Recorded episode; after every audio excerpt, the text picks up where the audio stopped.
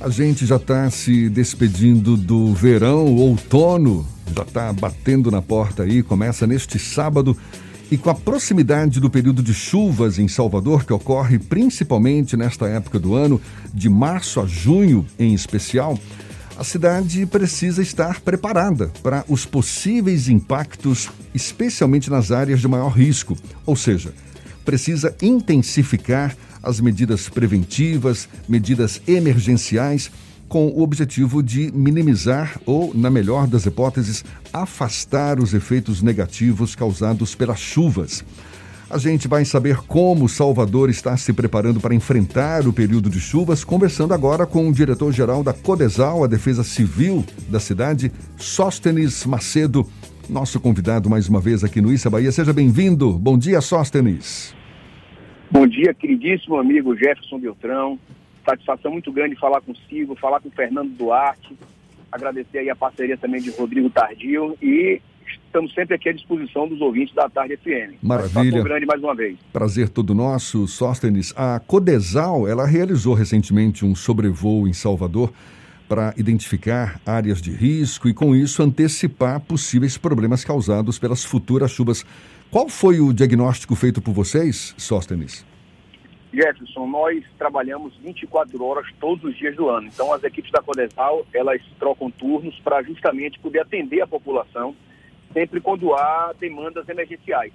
Mas, a, de 2016 para cá, houve uma mudança na estrutura da nossa Defesa Civil, aplicada pelo então prefeito ACM Neto, de tal forma que ela mudou a perspectiva de resposta a desastres apenas para resposta a desastres, mas sobretudo prevenção. Então realizamos uma série de vistorias nas áreas de risco da capital baiana. Nós temos hoje 138 áreas de risco já mapeadas pelas equipes da Codesal, coordenadas aí por doutora Gabriela Moraes e doutora Rita Jane Moraes. Além dessas 138 áreas, já passamos das 200 áreas, localidades aplicadas geomantas, é, que é um equipamento novo, trazido também em 2016, com a finalidade de proteger essas áreas de risco, é, também coordenado aí pelos engenheiros Francisco Costa Júnior e Esmeraldo Tranquilino.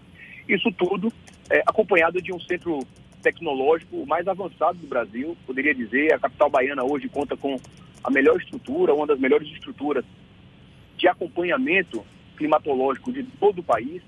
São 54 pluviômetros, são 11 estações são 11 sistemas de alerta-alarme, quatro estações hidrológicas, duas estações meteorológicas, isso tudo para que os nossos meteorologistas, engenheiros ambientais possam, identificando os riscos, apontar às nossas equipes de campo, sejam eles os engenheiros, arquitetos, técnicos, a turma da área de cadastro, as áreas de risco, isso tudo para afastar efetivamente o risco e que essas pessoas possam antecipar-se aos problemas. Ano passado, por exemplo, o ano 2020 foi o ano mais chuvoso dos últimos 36 anos e nós não tivemos grandes tragédias vistas no passado. Isso se deu por conta de todo esse trabalho de prevenção. E aí, retomando a pergunta, esse sobrevoo, um feito com o prefeito Bruno Reis, com o secretário Luiz Carlos da CEINFRA e o ouvidor da CEINFRA, Jair ele se deu justamente para identificarmos algumas dessas áreas, com a finalidade de buscarmos recursos para é, eventual aplicação de geomanta ou mesmo execução de contenção de costa feita pela CEINFRA COP. E na sequência fizemos um outro voo com a parceria do GRAE, da Polícia Militar do Estado da Bahia. Eu agradeço aí ao Coronel Xavier, é, que fez esse meio de campo para que nós estivéssemos presentes, junto com o ouvidor-geral do município no passado, hoje secretário das Prefeituras Bairro, Humberto Viana, e que nos, é, dessa forma, nos possibilitou enxergar algumas dessas localidades. Estas, aquelas mais é, problemáticas, já em parceria com a Anicurve, iniciamos aquela tratativa de colocação de lona. Então, só agora, entre os meses de janeiro e fevereiro, a Codesal e a Anicurve já instalaram 42 mil metros quadrados de lona em áreas de riscos de Salvador. Isso tudo, Jefferson, Fernando, para que agora nos meses de março, abril, maio e junho, nós tenhamos menos problema. Vale dizer que o ano passado foi o ano mais chuvoso dos últimos 36 anos e janeiro de 2000 2021, nós também tivemos grandes acumulados de chuvas. Foi o janeiro que mais choveu dos últimos 17 anos. Porém, graças ao bom Deus, com toda esse, essa problemática da pandemia, que ano passado já foi um ano extremamente difícil e desafiador, fazer a Operação Chuva, nós ampliamos em muito a, a nossa quantidade de vistorias realizadas pela cidade. Basta dizer, fazendo um comparativo ano a ano, em 2017 foram 4 mil vistorias realizadas nesses quatro meses, de março, abril, maio e junho. Ampliamos em 2018 para 6.500, em 2019 7.700.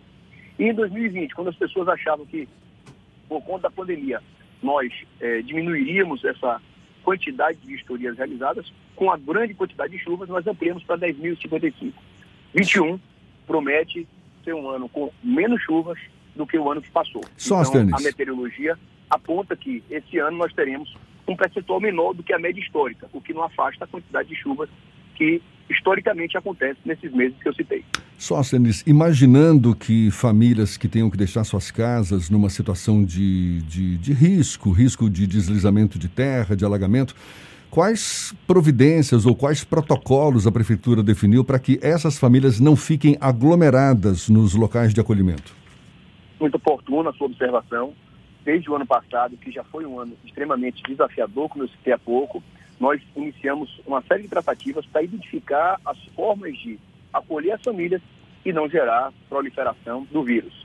Então, é, além das escolas que comumente utilizamos como abrigos, aí uma parceria com a Secretaria da Educação, estivemos com o secretário Marcelo, com a subsecretária Rafaela Pondé, já identificamos as escolas e além das escolas que nós utilizamos como a primeira, o primeiro acolhimento, nós também é, identificamos outras para possíveis segundos acolhimentos, a fim de que em nenhuma dessas estruturas municipais nós tenhamos mais do que 50 pessoas acolhidas, exceto, é claro, em escolas de grande porte, com é, dois pavilhões ou mais de um andar, que nós possamos subdividir é, dentro dessa própria estrutura. Mas em nenhuma dessas unidades, em nenhuma dessas estruturas, nós utilizaremos mais do que 50 pessoas com a finalidade de garantir, Jefferson, a segurança é, também viral, para que essas pessoas não passem a ser contagiadas ou contagiadoras do vírus do Covid. Sócenes, qual é a demanda reprimida de ações como a colocação de geomantas ou de contenção que ainda precisam ser feitas aqui em Salvador? Existe algum levantamento de quais áreas apresentam um maior risco e que devem passar por um processo mais acelerado de colocação desse tipo de estrutura? Bom dia mais uma vez, Fernando. Satisfação mais uma vez em falar consigo. Sim, nós entregamos ao prefeito Bruno Reis, é, nessa última segunda-feira, no lançamento da Operação Chuva, um estudo, um diagnóstico preparado pelas equipes da Codesal, com a finalidade de aplicação de geomantas, de contenções de encostas, é, de solos grampeados, de cortinas atirantadas, solos grampeados verdes, enfim, algumas possibilidades para que a Secretaria de Infraestrutura e a, e a Superintendência de Obras Públicas possam estudar, levantar orçamento, gira em torno de 280 a 300 áreas, é, localidades, em verdade, melhor dizendo. Então, dessa forma, é, esses são os locais mais críticos. E respondendo à pergunta em relação às regiões, sem sombra de dúvidas, aquelas que contamos com o sistema de alerta-alarme. O sistema de alerta-alarme, conhecido pela população como as sirenes, tem justamente a finalidade de serem instalados nos locais mais crônicos de Salvador. Então, da Terezinha, por exemplo, nós temos duas ferraduras, uma entrelaçada na outra, com centenas de famílias lá instaladas. Lá nós temos dois sistemas de alerta-alarme que no ano de 2020 precisamos acionar para que as pessoas saíssem das suas casas. De igual modo aconteceu no Bonjour, na Vila Picasso, tá? em 7 de abril, em Castelo Branco. Vale dizer que em Castelo Branco, no ano de 2020, uma dessas famílias que já haviam sido evacuadas, já haviam sido abrigadas por nossas equipes da Codesal, da Sempre, hoje liderada pelo secretário Kiki Bispo, à época pela vice-prefeita de Salvador, Ana Paula Matos, mulher muito ativa que sempre colou com essas operações da Codesal, ainda quando secretária da Sempre, e hoje, como vice-prefeita, está sempre muito próximo a essas ações. Uma dessas famílias, já evacuadas, a sua casa caiu uma semana depois. O que mostra que os trabalhos de prevenção, os simulados de evacuações realizados pela Codesal, a parceria com a Secretaria de Educação, da Sempre que eu citei, e de todo o sistema municipal de proteção e defesa civil. Veja, a Codesal ela não executa essas operações é, sozinha. Nós temos um sistema é, irmanado, nós trabalhamos, seja com a SEMAN, com a SEDU, com a CEINFRA, com a SUCOP, Guarda Civil Municipal, Corpo de Bombeiros Militar, que é de outro ente federativo, é, empresas, como é o caso da Coelp das Telefônicas, sempre que há alguma demanda emergencial, sempre que há alguma demanda que requisite desses pares a sua intervenção, eles estão aptos e sempre muito próximos para resolver com brevidade. Então, é, essas tratativas foram feitas, para que nós afastássemos esses riscos. E esse estudo, Fernando, também já foi entregue com a finalidade de que a Secretaria de Infraestrutura e também a Superintendência de Obra Pública possa, dentro da sua estratégia de execução, aplicar, colocar em prática essas execuções. Vale salientar que ontem, por exemplo, já estava com o secretário eh, Luiz Carlos, da CEINFRA, em mais uma vistoria em campo, justamente identificando necessidade de execução de contenções de costa, o que não são poucas no miolo da cidade, seja na região da Prefeitura Bairro do Pau da Lima, e seja na região da Prefeitura Bairro Liberdade de São Caetano, que é onde nós temos a maior parte da instalação da cidade, onde tem a falha geológica. Sóstenes, a capital baiana enfrenta um problema crônico e histórico de ocupação irregular do solo. Uma ocupação que não olha, não observa as nuances e os riscos da implantação de uma residência naquela área.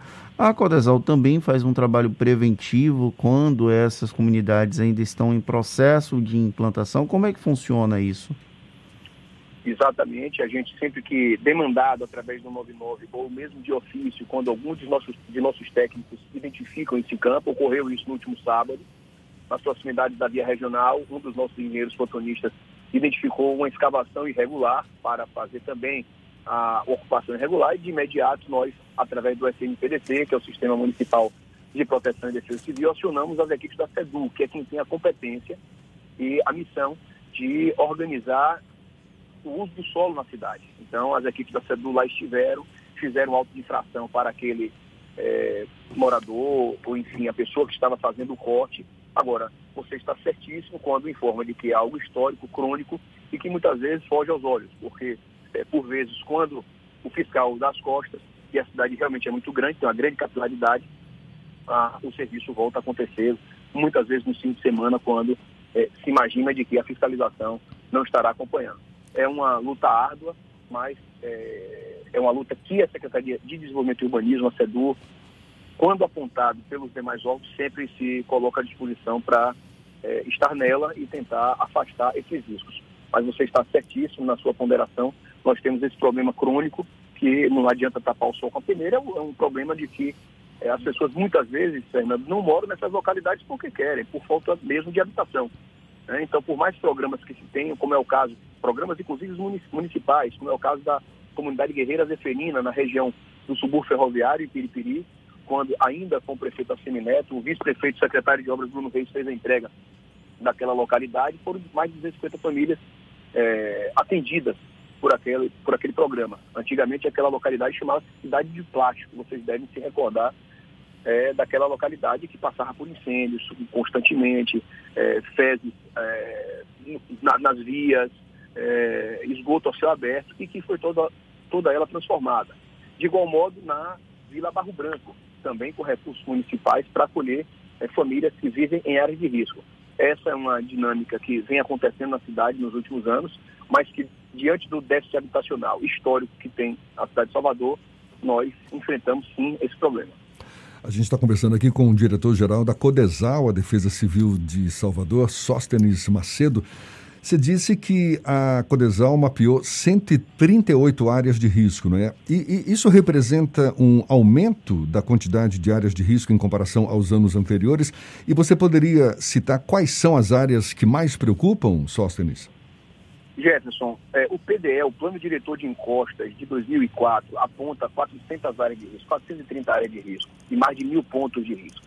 É importante salientar que uma área de risco, ela, por vezes, engloba mais de um ponto de risco. Ou seja, em uma área podemos ter necessidade de execuções de contenções de encostas, aplicação de geomantas, é, dragagem de canais, macrodrenagem, não necessariamente quando apontado um desses dessas ocorrências, já se transforma em uma área, é um ponto de risco, tá?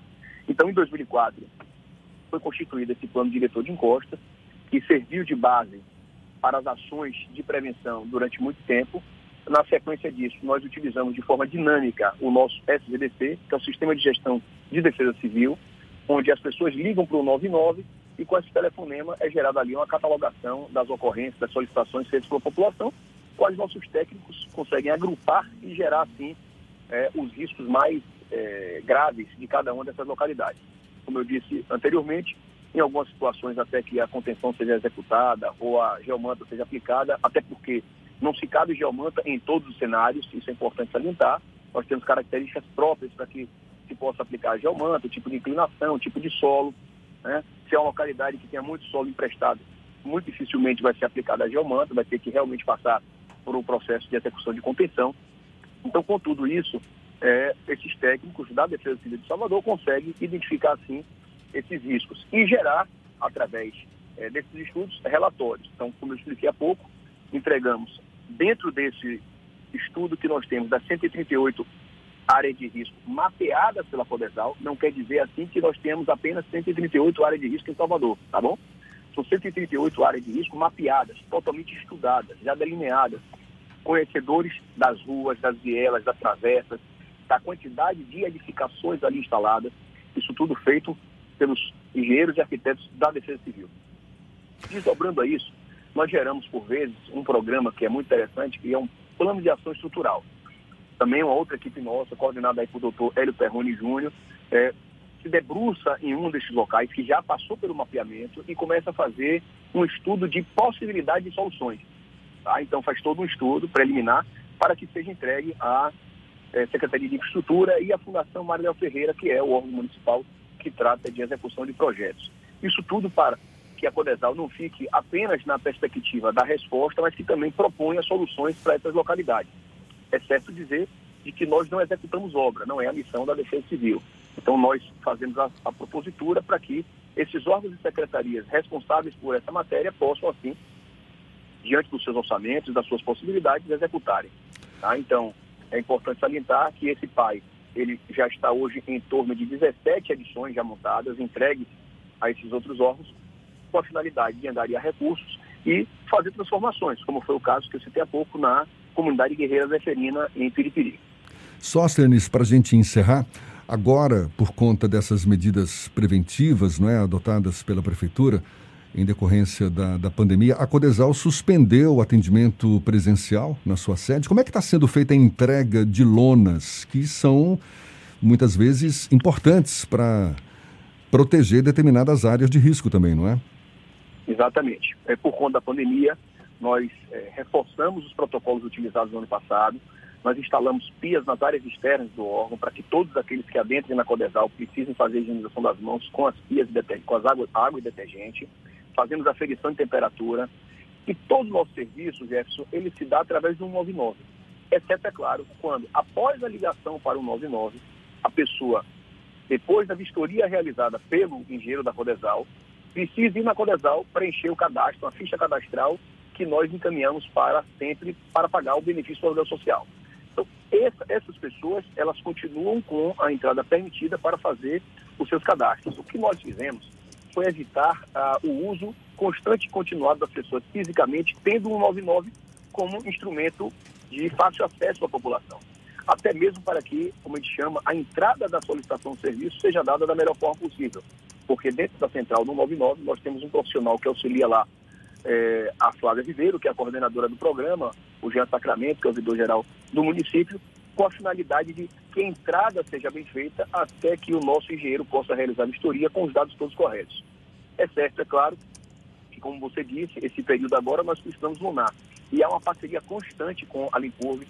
Eu venho falando muito com o presidente da Limpurve, o Magordilho, com o seu diretor Cacau, o gerente que trata dessa área de especiais, Marco Antônio.